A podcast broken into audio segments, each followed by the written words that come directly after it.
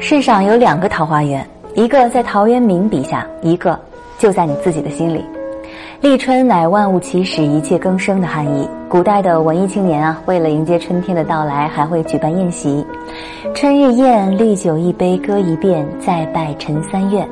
一愿郎君千岁，二愿妾身长健，三愿如同梁上燕，岁岁常相见。在宴席上饮一杯酒，再高歌一曲，许下愿望。其实真正珍贵的不是春天，而是我们人永远有满怀希望、欣赏万物的心态。才让我们看到了四季之美。春有百花，秋有月，夏有凉风，冬有雪。若无闲事挂心头，便是人间好时节。所以内心旷达，哪里都是美景。活在当下，人间永远值得。